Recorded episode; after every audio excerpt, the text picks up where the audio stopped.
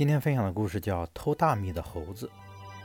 在阿尔及尔地区，有一种猴子非常喜欢偷食农民的大米。当地的农民根据猴子的特性，发明了一种捕捉猴子的巧妙方法。农民们把一只葫芦形的细颈瓶子固定好，系在大树上，再在瓶子中放入放入猴子们最爱吃的大米，然后就静候佳音了。到了晚上，猴子来到树下。看到瓶中的大米，十分高兴，就把爪子伸进瓶子里去抓大米。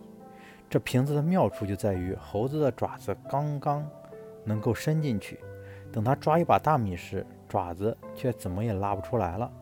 贪婪的猴子绝不可能放下已到手的大米，就这样，他的爪子一直抽不出来，他就死死地守在瓶子旁边，直到第二天早晨，农民把他抓住的时候，他依然不会放开爪子。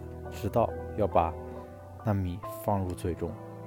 贪婪是厄运的源头，贪欲的膨胀使简单变得复杂，轻松变得沉重，快乐最终被淹没了。